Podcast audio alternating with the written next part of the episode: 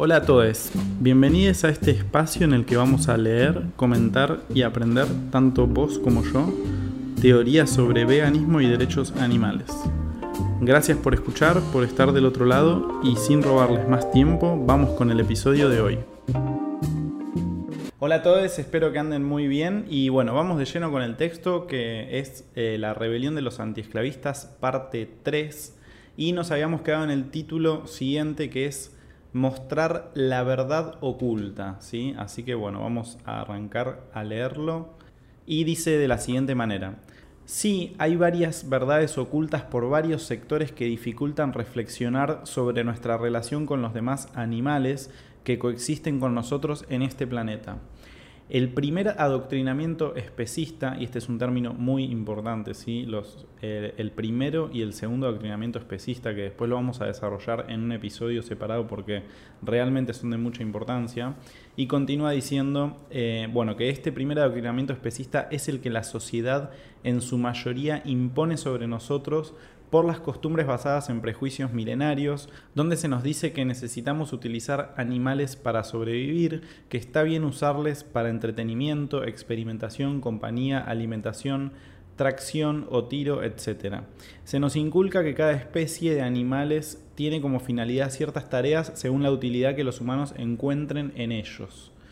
Así, aunque las explotaciones pueden ser de n formas, ¿sí? de muchísimas, regularmente se nos adoctrina en que hay animales de compañía, otros para entretenimiento, otros para comer, esto varía culturalmente al mismo tiempo, otros para experimentación, aunque aquí en esta categoría no suele haber prácticamente ninguno que se salve, pues se ha experimentado en casi todas las especies, y así sucesivamente.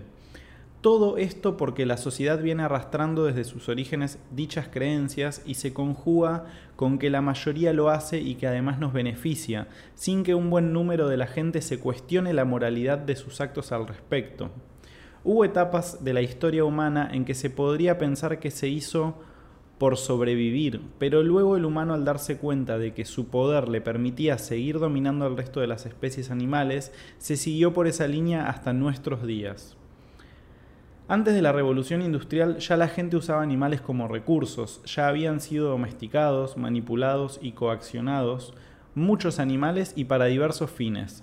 Ante la aparición de la masificación de productos, el humano, al tener al resto de animales en el concepto de recursos, simplemente extendió dicha masificación a la explotación animal, lo que ha traído hasta nuestros días cada vez más y más animales explotados por placer, tradición y conveniencia esta industria sí engaña a sus consumidores, por ejemplo diciéndoles que los animales no humanos que explota se la pasan muy bien, que son felices siendo utilizados por los humanos.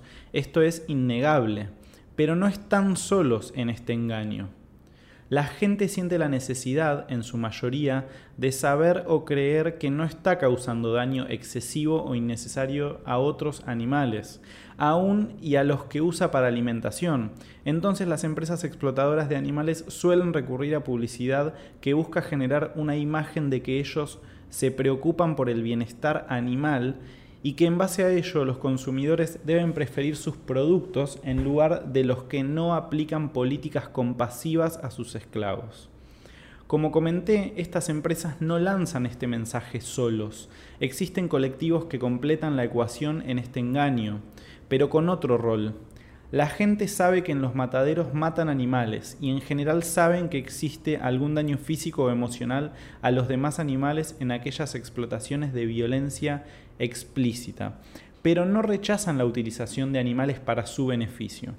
Sin embargo, dado que para que la fórmula siga teniendo éxito se necesita de un agente malvado y de unos superhéroes, de dividir entre malos y buenos, he allí la cuestión.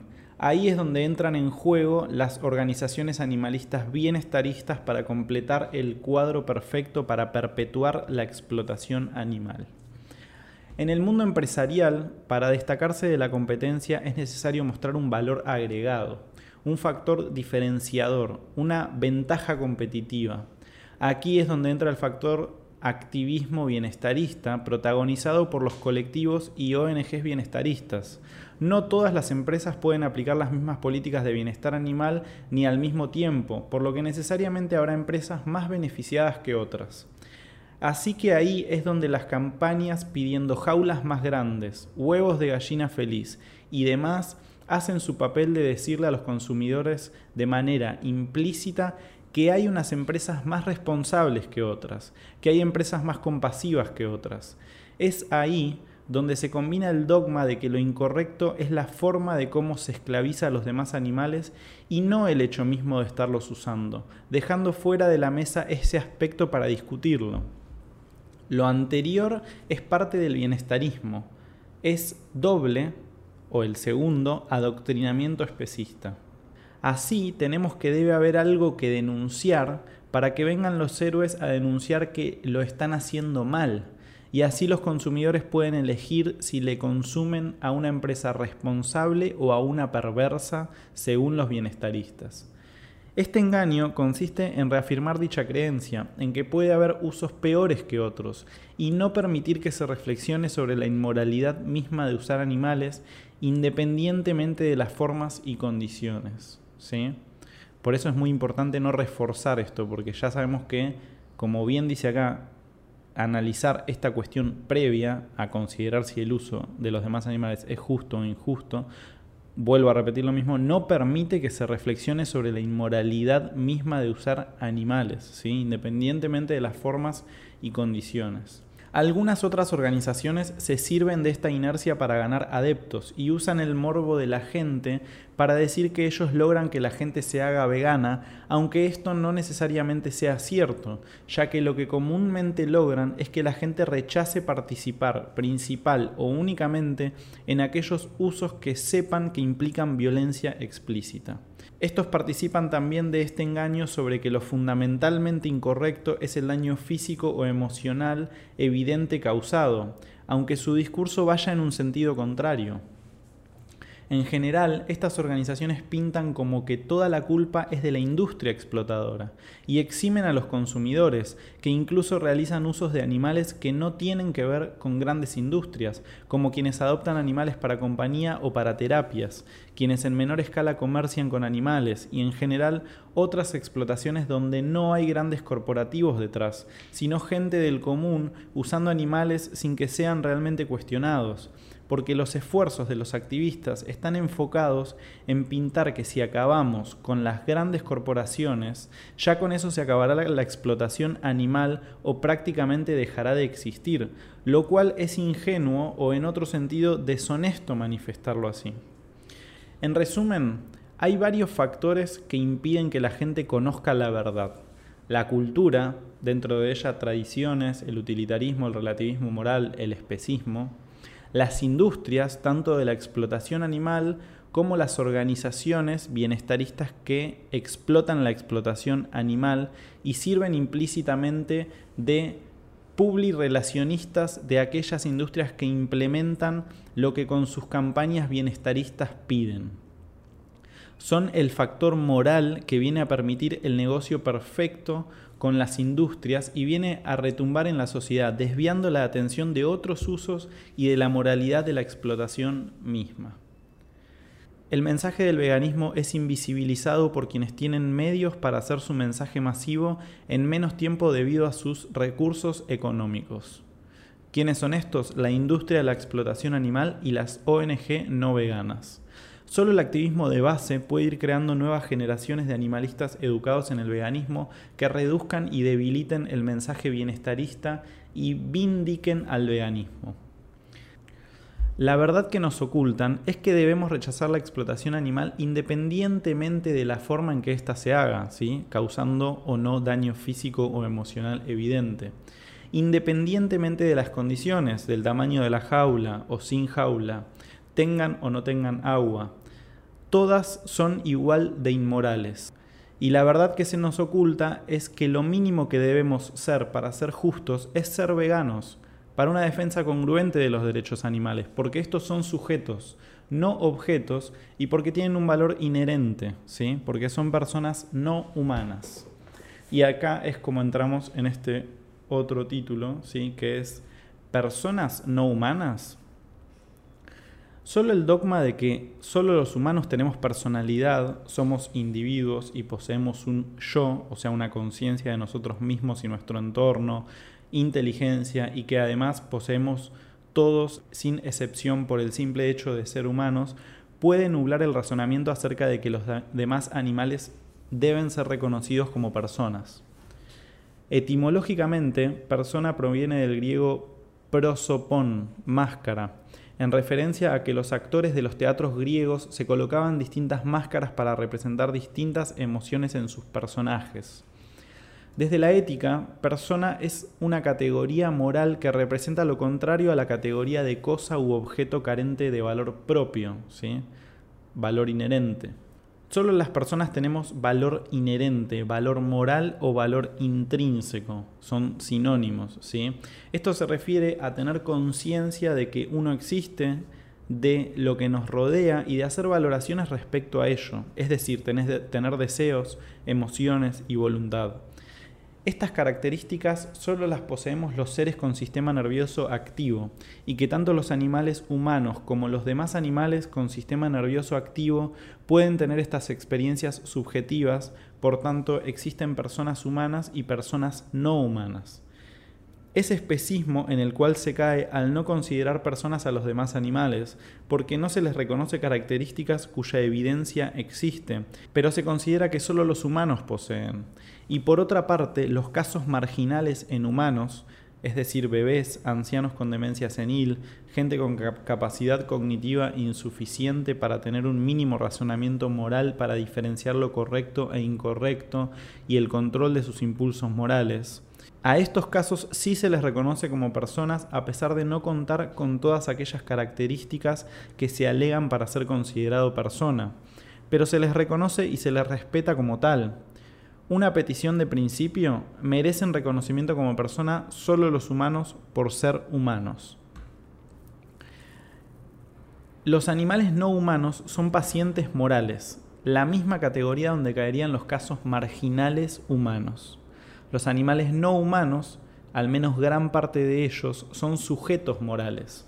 Son sujetos morales porque pueden llegar a actuar en base a emociones que son guiadas por cuestiones morales, es decir, impulsos o emociones que pueden estar guiados, por ejemplo, por cuestiones como la empatía, la compasión, simpatía, celos, resentimiento y otros sentimientos similares con carga moral pero incluso desde el especismo, por medio de experimentos no éticos, declaración de la conciencia de los demás animales, ya ha sido demostrado que al menos los mamíferos, aves, peces, algunos moluscos e incluso insectos poseen conciencia.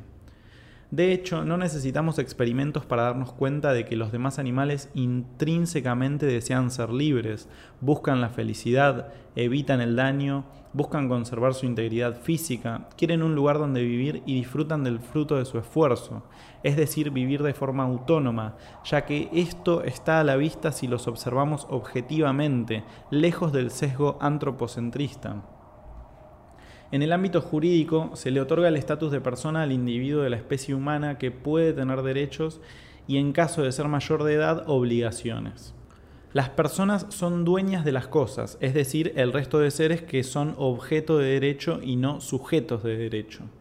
A los animales no humanos no se les conceden derechos según sus intereses propios, las personas son dueñas de las cosas, es decir, el resto de seres que son objetos de derecho y no sujetos de derecho, ¿sí? por ejemplo, un auto, una casa, un bien. ¿sí? A los animales no humanos no se les conceden derechos según sus intereses propios, sino que la protección se refiere a los intereses humanos que tienen por objeto a los animales no humanos, y que son utilitarios para el humano, a lo sumo se les procura un bienestar porque se cree que eso es lo único que les interesa y para traer beneficios hacia los humanos derivados de dicho bienestar. En el ámbito animalista, el profesor Gary Francione, abogado y activista por los derechos animales, menciona que si nosotros somos personas porque tenemos valor inherente, es decir, porque nos valoramos a nosotros mismos, aunque nadie más lo haga, que no se nos debe tratar como simples recursos, que no se nos puede tratar como sujetos de experimentación sin nuestro consentimiento, libre e informado, ni como donante de órganos forzado o como esclavos, que persona es aquel que tiene valor moral, valor inherente, y por lo tanto deben ser reconocidos como personas. Independientemente del aspecto legal, las personas tenemos derechos morales que deben ser respetados. Así no hubiesen leyes impuestas por un Estado o autoridad, nuestro deber moral es respetar a quienes son sujetos, porque tienen intereses, emociones y voluntad, es decir, porque son personas, independientemente de su especie. Dichos intereses son inalienables, son derechos que no deben vulnerarse por beneficio de entes externos al sujeto que posee dichos intereses y derechos morales. Dichos derechos van más allá de una convención social. Sin embargo, para que la situación de las personas no humanas como grupo oprimido cambie, hacia un respeto hacia ellos, debe haber un cambio de la norma o paradigma social. Estos derechos morales, que se refieren a respetar los intereses, emociones y voluntad de las personas independientemente de su especie, se identifican como derechos animales. En realidad, a los humanos se nos reconocen derechos inalienables porque vivimos en carne propia la experiencia de tener intereses, emociones y voluntad propia, y por ello se busca proteger en la sociedad dichos intereses. La cuestión viene cuando no se quiere reconocer que el tener emociones y personalidad propia es ser persona independientemente de la especie, y dicha combinación de emociones propias de una personalidad hacen referencia a las máscaras del origen etimológico de la palabra persona. Además que la conciencia e inteligencia no son características exclusivas de los humanos, ni las poseen todos los humanos sin excepción, como ya hemos visto con los casos marginales. Por lo tanto, si nos quitamos el velo del antropocentrismo, podemos reconocer que los demás animales deberían ser reconocidos primero a nivel individual y luego social como personas, personas no humanas. El vegetarianismo, los paso a pasito y otras cuestiones de reducir el uso de animales. En cuestiones de justicia se debe ser maniqueísta, es decir, si es cuestión de blanco o negro o participás en la injusticia a propósito o te rehusás a participar en la medida en que está en tus manos evitarlo. Ahora, esto no significa que conduzca a un todo o nada. Ese es un nombre de paja, tergiversación, hecho por los bienestaristas para intentar demonizar el activismo que tiene al veganismo como base moral. Cuando los activistas por los derechos animales hacemos activismo puntualizando que los demás animales tienen valor inherente, es decir, que tienen dignidad, autonomía, emociones, que son personas no humanas y por lo tanto tienen derechos inalienables, que no se pueden separar de los individuos, que es obligación respetarlos, no deriva prácticamente nunca en una inacción por parte del no vegano. Esto puede llevar a cabo su transición al veganismo como considere y el activista puede seguirle proporcionando información y argumentando a favor de los derechos animales, ante lo cual el no vegano tendrá la decisión de si deja de utilizar a los demás animales hoy mismo o lo hace gradualmente. No conozco ningún activista que tome como base de su activismo al veganismo que agreda, insulte, humille o le indique al no vegano que si no deja de tajo de participar en la explotación animal, entonces mejor que no haga nada. Es un absurdo. Lo que sí sucede es que si bien se le comenta al no vegano que dado que está interesado en el tema, pensamos que tiene una preocupación genuina por los demás animales, solo necesita hacer una introspección sincera para darse cuenta que lo único que necesita es decidirse a ser congruente con dicha preocupación y solo busca alternativas libres de explotación para que realmente comience a ayudar a los demás animales. El vegetarianismo es un autoengaño.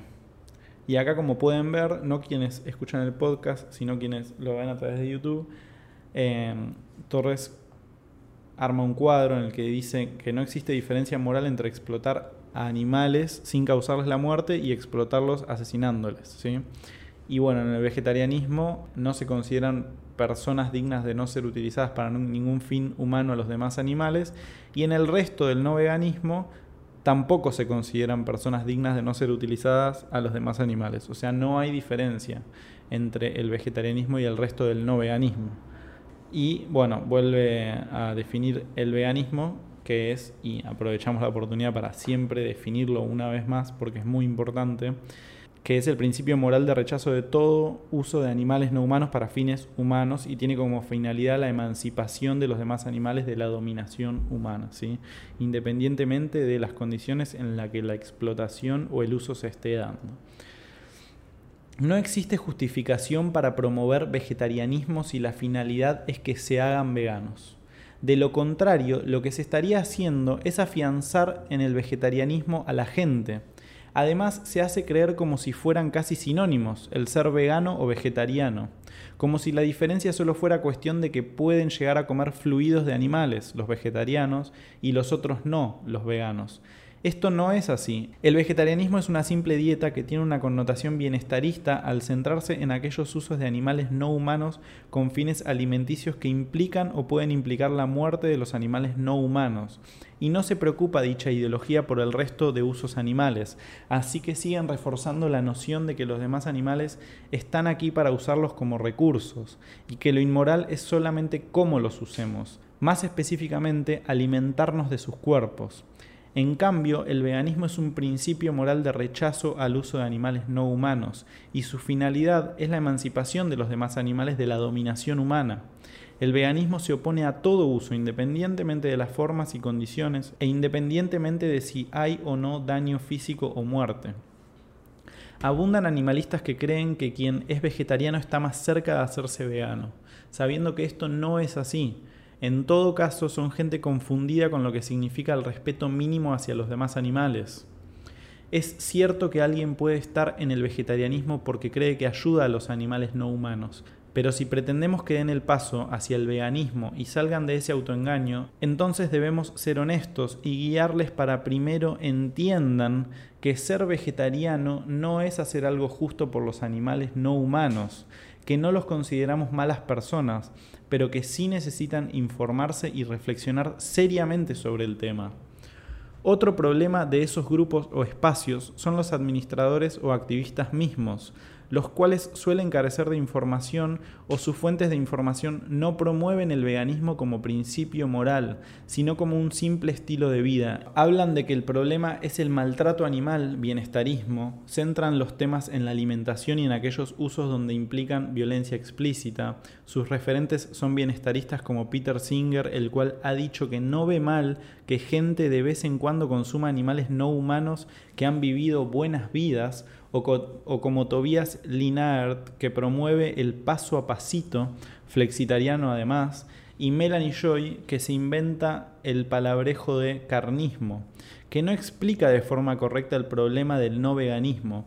Entonces tenemos que los miembros que llegan a esos grupos van por ahí siguiendo estas ideologías que no son veganas, sino una reducción de los derechos animales a una simple cuestión de evitar el sufrimiento y cuestiones de gustos personales en lugar de una cuestión de ética en pro de una verdadera justicia para los demás animales, mediante ir forjando un músculo político de veganos que entiendan que no basta con no consumir animales, sino que no hay que tolerar ningún uso sobre ellos y educarse y educar a otros. Todo esto se extiende también fuera de las redes sociales de Internet, siendo el reflejo de lo que promueven las organizaciones bienestaristas y neobienestaristas, que envían mensajes confusos o descarados sobre que lo malo es causar daño físico evidente y no el hecho mismo de considerarnos con legitimidad de usar a los demás animales como instrumentos. Si la gente está por desinformación en el vegetarianismo, no debemos darle palmaditas en la espalda valiéndoselo ni tampoco atacarles a su persona ni siendo groseros, claramente. Este es el falso dilema que presentan los simpatizantes del bienestarismo, adoctrinados por los activistas de las ONG hegemónicas animalistas, para validar sus discursos anti-abolicionismo. Suelen usar el ad hominem de francionistas para asustar a la gente y que crea que los buenos son ellos, los bienestaristas y neobienestaristas, y los malos son esos francionistas que no les importa el sufrimiento animal hacen y repiten lo que dice Francione y demás falsedades que mucha gente sin reflexión asume como ciertas. Lo que se debe hacer es ofrecerles información sobre por qué es incorrecto seguir usando animales, hablarles del valor inherente, mostrarles evidencia visual y textual para que reflexionen sobre ello, debatir de forma respetuosa y ya la otra parte le corresponde a la persona no vegana de hacer autocrítica y ya si ella decide dar pasitos o hacerse veganos hoy mismo, ya es responsabilidad de ellos mismos pero los defensores de los animales debemos ser claros en nuestros discursos y material para que la gente entienda la dimensión del problema que representa no ser veganos. No hay razón para que alguien no pueda hacerse vegano inmediatamente, más allá del tiempo que le lleve comprender que los demás animales son personas no humanas con intereses relevantes que deben ser respetados como derechos inalienables o fundamentales. Lo que los activistas debemos hacer es informarles principalmente esa cuestión ética, pero aparte de esa cuestión ética, en la cuestión práctica sobre cómo sustituir productos y servicios no veganos por otros que sí sean aptos. Eso es lo que deberían estar haciendo tanto esos grupos como cualquier activista de los derechos animales. Sí, igual primeramente dejar los fundamentos éticos, que son los que, los que motivan al veganismo y no otros, no hay razón tampoco para dar a entender que estar en el vegetarianismo es estar en el mismo barco que el veganismo. El vegetarianismo, como el resto de no veganismo, sigue siendo parte del problema hasta que la persona no adscriba al veganismo. Si a alguien que practica el vegetarianismo o cualquier otro no vegano les interesa el tema del veganismo, de todos modos entrarán a un espacio de comunicación, foro, grupo, etc., que no lleve la palabra vegetariano, ya que se supone entrarán ahí para informarse y dar ese paso. Reducitarianismo o cómo reducir un asunto de justicia en una cuestión de cambio de gustos personales. No golpee a su esposa los lunes. Abuse sexualmente de menos gente. ¿Cómo nos parecerían estas campañas? Supongo que abominables. Entonces, ¿por qué lo promovemos con asuntos relacionados a las injusticias hacia los demás animales? Los promotores de este tipo de campañas alegan que es un acercamiento al veganismo y que no podemos hacer una analogía con casos humanos porque el veganismo no está normalizado. Veamos. En primer lugar, no diríamos que el que alguien golpee menos a su esposa o abuse sexualmente de menos personas le acerque a respetar a sus víctimas. El veganismo es una cuestión de respeto fundamental y el respeto implica no explotar, no considerar a los demás animales cosas o medios en nuestro beneficio. Al difundir que simplemente se reduzca el consumo, no se está dando el mensaje de que los demás animales sean personas no humanas dignas de respeto, sino que se trata de un simple cambio de hábitos, que no hay prisa, que es como ir al gimnasio o levantarse temprano a correr, no dice nada acerca de la víctima, sino de los gustos del no vegano. No ha cambiado su percepción acerca del sujeto explotado, sino solo está dispuesto a no usarlo en formas que a él mismo como no vegano no le beneficien. Estas campañas se suelen enfocar en la alimentación, reforzando la confusión acerca de que el veganismo es considerado una dieta erróneamente y no un deber moral no se están considerando inalienables los derechos animales, sobre todo el de no ser considerado propiedad o recurso. También es común que se utilicen argumentos antropocéntricos como la salud y el medio ambiente o algún otro que centra las acciones en los beneficios y no en la razón del veganismo que es la justicia elemental hacia las víctimas, que son los animales no humanos. En segundo lugar, por lo anteriormente comentado, es incongruente excusarse en la no normalización del veganismo para promover otras cosas distintas, siendo que precisamente el no promover el veganismo impide que se normalice este principio moral entre la sociedad humana. Claro está que si no ponemos en tela de juicio nuestra relación con los demás animales, Jamás vamos a hacer que se vea esto como una injusticia como sí sucede con las demás injusticias citadas luego del título que, se está desarrollando. También suelen argumentar los defensores del reducitarianismo que existen estudios que avalan estas campañas. Bueno, en ningún momento se dice que sean éticas. Porque evidentemente no es tema para quienes promueven esto, ya que es una visión utilitarista, donde se considera que el fin justifica los medios sin tomar en cuenta ni el valor inherente de los individuos, ni el principio de igualdad, ni los derechos. ¿Diríamos que es moralmente correcto promover un miércoles sin tocamientos sexuales no consentidos libre e informadamente? Porque un estudio indicó que así se terminaría con el acoso sexual? Considero que no sería correcto, por los motivos anteriormente mencionados referentes al valor inherente y a los derechos. Ser veganos y promover el veganismo es el mínimo que podemos hacer si realmente nos importan los animales no humanos. Si las personas no se hacen veganas de la noche a la mañana, es responsabilidad de ellas, pero el dar un mensaje ético, un mensaje enfocado en el valor inherente de los demás animales, siempre que obviamente sea con respeto a la persona, y aunque se cuestionen sus ideas y acciones, es aceptado por la mayoría de nuestros interlocutores. Solo falta que más veganos se informen correctamente y difundan correctamente. Es falso que difundir el veganismo aleje, o sea, una cuestión de todo o nada, ya que la gente preocupada por los animales suele seguirse informando, aunque de primera no se haga vegana. Pero al ser un mensaje ético, incluso hasta el más recalcitrante especista podría ir gradualmente eliminando hábitos conforme va asimilando el mensaje ético. Estamos hablando de que al recibir un mensaje correcto, pero si por X o Y excusa no se hace vegana inmediatamente la persona, si tiene algún interés en la justicia y los demás animales, puede tener apertura de seguir recibiendo información, debido a que ha estado siendo informado sobre por qué es injusto utilizar animales no humanos para nuestro beneficio y comprueba que es algo practicable al mismo tiempo, hasta que un día decida hacerse vegana esta persona, es decir, que considere personas no humanas a los demás animales y actúe en consecuencia.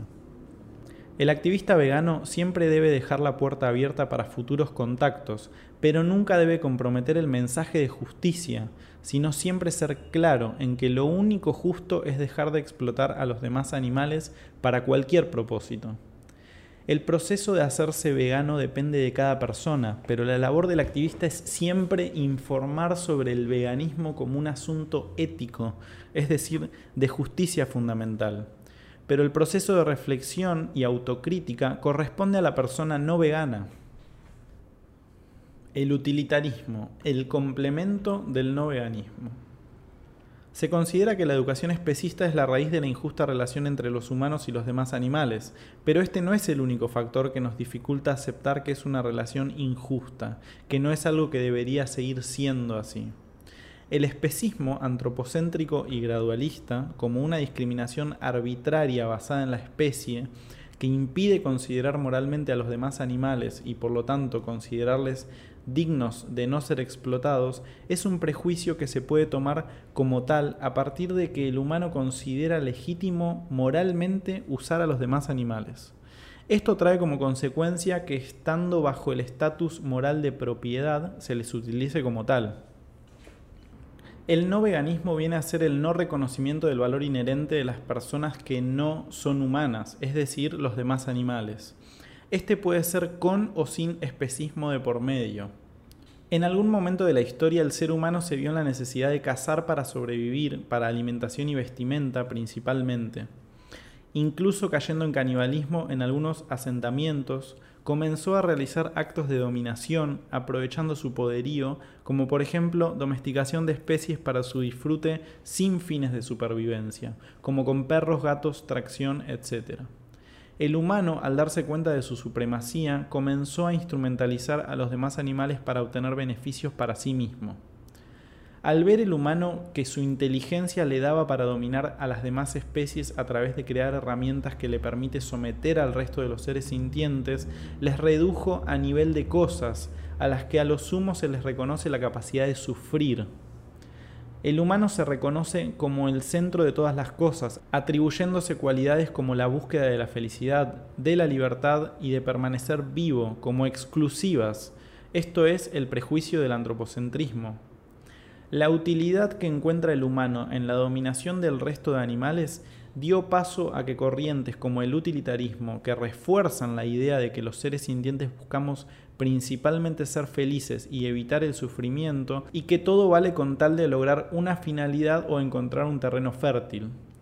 Personajes como Jeremy Benham y Peter Singer vinieron a hacerle un flaco favor a los demás animales, al declarar que los demás animales solo les interesa no sufrir. Bajo estas concepciones, la sociedad ha encontrado una reconfortante excusa para seguir utilizándoles, bajo un aura de moralidad, al creer que es justo explotarles compasivamente. Incluso hay animalistas que adscriben al utilitarismo y confundidos por esta teoría rechazan la filosofía de los derechos animales. El utilitarismo no reconoce derechos ni de humanos ni de animales no humanos, ya que para dicha postura el fin justifica los medios, aunque dichos medios impliquen ignorar el valor inherente, la dignidad, de las personas, ya sean humanas y no humanas, y también el principio de igualdad. Por lo tanto, si unimos el utilitarismo, donde se ven a los demás no como individuos, sino como herramientas para conseguir beneficios, y los tipos de especismo, como el antropocentrismo, el cual nos sitúa a los humanos como el centro de todo, como la medida de todo, y que el resto de seres son para nuestro goce, y el gradualismo, que se refiere a asignar diversos valores de acuerdo a criterios irrelevantes moralmente como cognición o supuestos niveles de sintiencia, así como la utilidad reconocida en los animales no humanos, entonces tenemos el terreno propicio para que la explotación animal tenga bases firmes. Otro factor es el relativismo moral, en el cual el pensamiento crítico razonado es acallado con dogmas como la ética depende de la cultura, lo correcto o incorrecto varía dependiendo del individuo, grupo o sociedad. Hay que respetar las ideas y acciones de los demás. Todo ello dificulta un diálogo en base al razonamiento lógico y análisis de evidencias. El bienestarismo, tanto en su acepción utilitarista que se deriva de una preocupación por el bienestar de los demás animales en sí mismos, es decir, considerar que eso es lo que se les debe, más allá de si son explotados o no, y la acepción antropocéntrica donde solo se visualizan los beneficios para los humanos es contrario a la cuestión de los derechos animales. Es un atentado al valor inherente de los sujetos no humanos. Otra forma de camuflar al bienestarismo en el animalismo es el sensocentrismo, que parte de la misma teoría utilitarista donde se cree que el bienestar es lo único que importa a los sujetos y que hay que buscar el bien mayor, no consideran que exista un abuso de agentes morales sobre pacientes morales, dado que los primeros cuentan con un razonamiento moral mayor y control de sus impulsos morales respecto a los segundos, por ejemplo para explotación con violencia implícita. Dicho sensocentrismo tiene corrientes que apelan al gradualismo moral bajo el supuesto de la existencia de niveles de sintiencia, con la que buscan escudarse para encontrar maneras de seguir explotando animales. Dicho gradualismo moral es inmoral precisamente y además un dogma, como se explica en la sección Sintiencia de este sitio web del que vamos a dejar el link, ¿sí? ya que estamos leyendo el ensayo. Ante esto, los defensores de los derechos animales necesitamos no solamente educar en el sentido de eliminar el prejuicio especista, antropocentrista y gradualista, sino tomar en cuenta que per se la mayoría de la gente adscribe al utilitarismo por la educación recibida. Por ello, es fundamental documentarse también en estos temas para poder debatir ante estas creencias tan arraigadas en la sociedad, donde suele pugnarse solo por aquellas injusticias que nos afectan o pueden llegar a afectar, y por lo tanto no suele posicionarse la gente contra aquellas injusticias que le pueden beneficiar. Necesitamos estructurar argumentos para derribar estas falacias e injusticias, para hacer comprender que los seres sintientes tenemos intereses relevantes más allá de buscar el placer y evitar el dolor, y que los medios son relevantes para que una finalidad sea justa. Necesitamos de una educación en el veganismo y los derechos animales más integral. En el ensayo Inherentismo y no veganismo, ¿Es el especismo la causa de la explotación animal? Se explica más a detalle estas relaciones conceptuales, que es un link que también vamos a dejar. N formas de explotación, ¿sí? como cantidad, incontables cantidades de explotación, el valor inherente y el principio de igualdad. Vamos con el primero, principio de igualdad. Los intereses iguales o similares deben ser tratados de la misma manera sin importar la raza, sexo, condición económica o especie del individuo. Por ejemplo, los humanos deseamos vivir, ser libres, felices y poseer tanto el fruto de nuestro esfuerzo como un lugar donde vivir. Asimismo, los demás animales también tienen capacidad de tener estos intereses básicos. Valor intrínseco.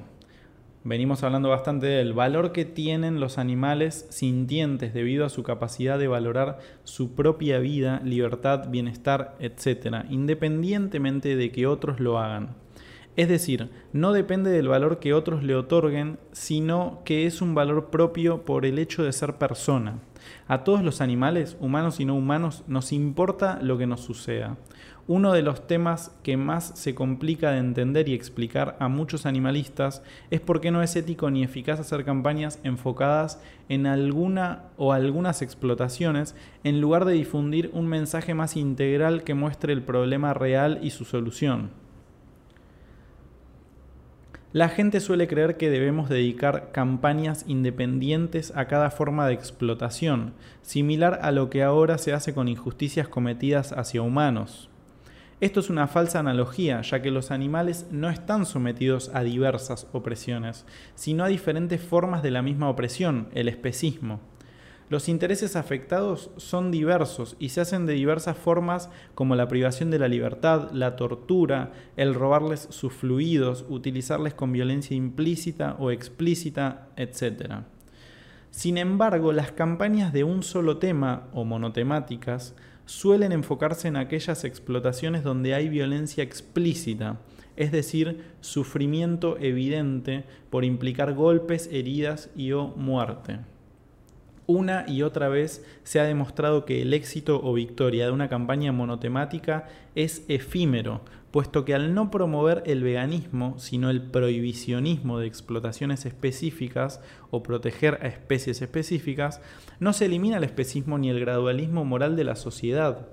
Por lo tanto, no tiene sustento social con base en el veganismo y ello provoca que en cualquier momento dichas prohibiciones puedan ser derogadas o modificadas para continuar la explotación.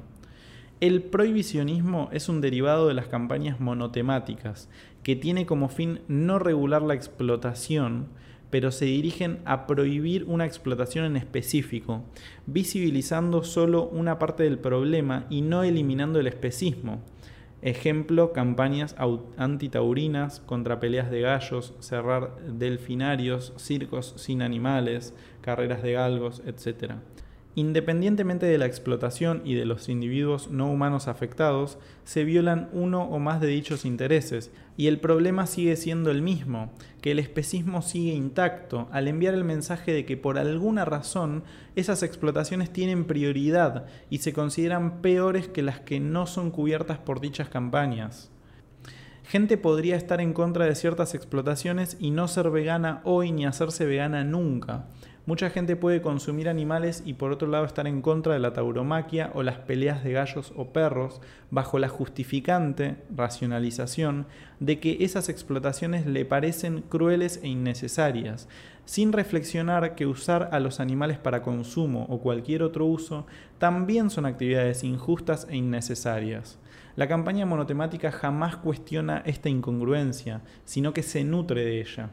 Aunque sus promotores aseguran luchar por todos los animales, pero usan como estrategia ir de prohibición en prohibición, no hay manera de evitar la obviedad, que si dedicas tiempo y esfuerzo a una explotación en específico o a una especie en específico, se está reafirmando la percepción de que esas tienen prioridad sobre otras, que usar a un toro en una plaza es moralmente peor que montar a caballo, que usar a gallos en una pelea es moralmente peor que tener gallinas para únicamente robarle sus huevos, y un sinfín de etcéteras. Así que es de suponer por lógica que gente que apoya esas campañas ya rechazaba esas prácticas, aún siendo especistas. Entonces no generan un cambio de conciencia realmente en ellos, ya que seguirían ignorando o minimizando al resto de explotaciones y a especies explotadas por priorizar a otras. Promover prohibiciones es problemático en al menos por las siguientes razones. Se envía un mensaje que viola el principio de igualdad al no existir aún una conciencia social sobre el valor inherente de los demás animales y por lo tanto se reafirma la idea de que unas especies son más valiosas que otras, las que se ven involucradas en dichas explotaciones a las que específicamente se dirige la campaña monotemática.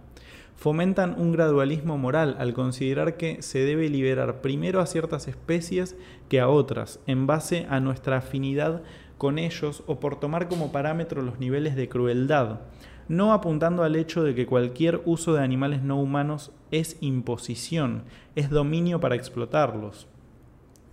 No es extrapolable hacia algunas causas humanas en estos momentos de la historia, por ejemplo, la tauromaquia no es equivalente a protestar contra los trabajos forzosos en campos de algodón hoy mismo, ya que la gente en su mayoría considera que los humanos tienen valor inherente y se opondría a esa y a cualquier otra forma de explotación, independientemente de la raza o etnia de las víctimas y de las formas y condiciones.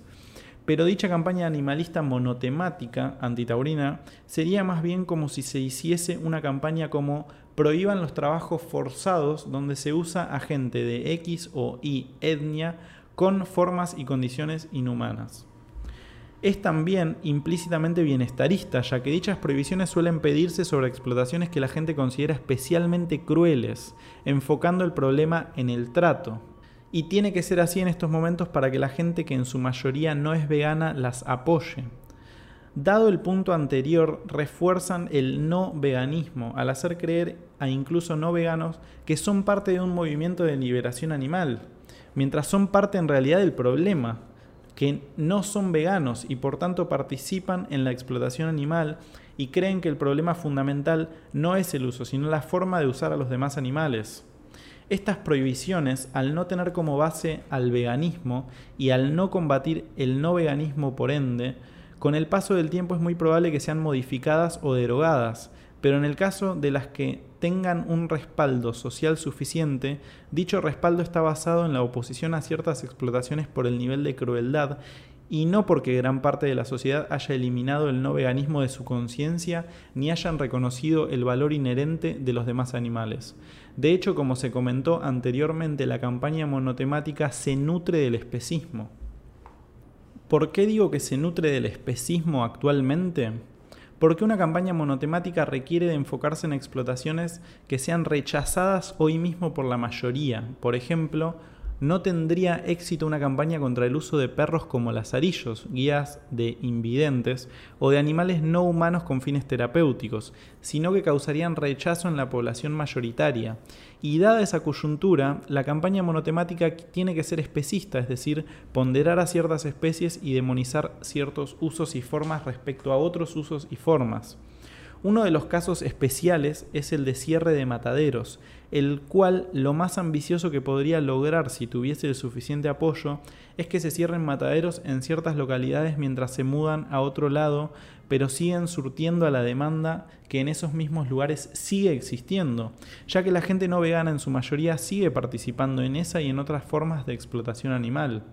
Por otro lado, se sigue pugnando por dicha explotación como en los demás casos, porque implican sufrimiento y o muerte de animales no humanos, lo que en sí mismo no conciencia en rechazar cualquier tipo de explotación donde no hubiese, por ejemplo, violencia explícita, sino implícita. Estas campañas ni siquiera liberan a los animales no humanos involucrados en el foco, sino que solo cambia la forma en que son explotados y siguen siendo considerados medios para los fines humanos. El ejemplo típico es el ya antes mencionado. Un toro, al no ser explotado en una plaza, lo será en un matadero. Un perro, al no ser explotado en peleas, lo será en modo de mascota, terapista, rescatista u otra actividad forzada. La explotación animal no es una lista predefinida de actividades a prohibir, sino la consecuencia del rechazo al valor inherente de los animales no humanos por parte de grupos humanos, y no respetar sus derechos, intereses, voluntad, como el deseo de vivir para sus propios fines. Las formas de explotación pueden ser infinitas, tantas como la imaginación basada en la utilidad que la mentalidad especista pueda crear. Aún y si hoy lográsemos prohibir algunas explotaciones mediante leyes o acuerdos sociales, mañana ya estarían creándose nuevas e incluso podrían regresar las mismas modificadas a manera de bienestar animal. Veamos algunos ejemplos de fracasos de campañas monotemáticas. La caza de ballenas en Japón, que estuvo prohibida durante muchos siglos, pero una laguna legal permite realizarla por motivos científicos.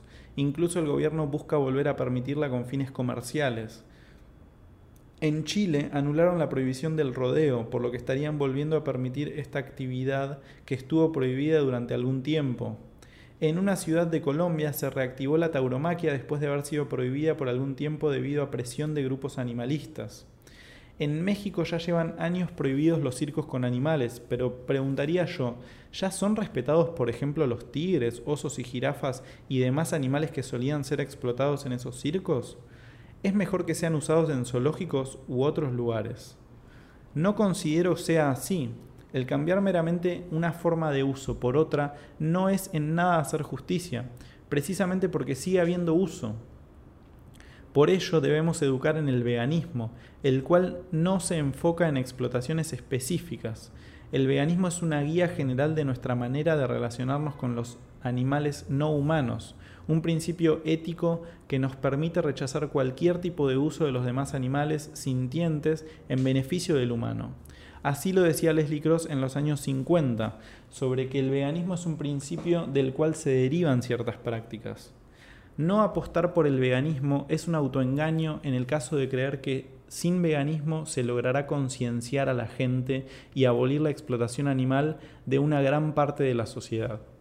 No es actuar en favor de los animales no humanos, sino simplemente buscar generar una catarsis que nada ayuda en realidad. Si estos esfuerzos los enfocamos en que la gente se haga vegana hablándole de veganismo, no de prohibiciones específicas, entonces los cambios sociales respecto a la relación entre animales humanos y el resto de animales que se hagan en un futuro no podrán ser echados atrás, porque tendrán un sustento social basado en el veganismo y en los derechos animales. Si bien la abolición de las prácticas de explotación animal serían graduales, esto se tendría que dar por la lucha entre masas de gente vegana versus la oposición del no veganismo, pero no porque los veganos pugnen por ellas como campañas de un solo tema antes de tener una masa crítica, sino por concesiones de los no veganos ante el empuje del movimiento por los derechos animales con base en el veganismo. Estas campañas monotemáticas solo tendrían sentido si tal como hoy la mayoría rechaza la esclavitud humana independientemente de las víctimas y de las formas y condiciones, es decir, si la gente en su mayor parte rechazase la explotación animal independientemente de la especie y las formas y condiciones.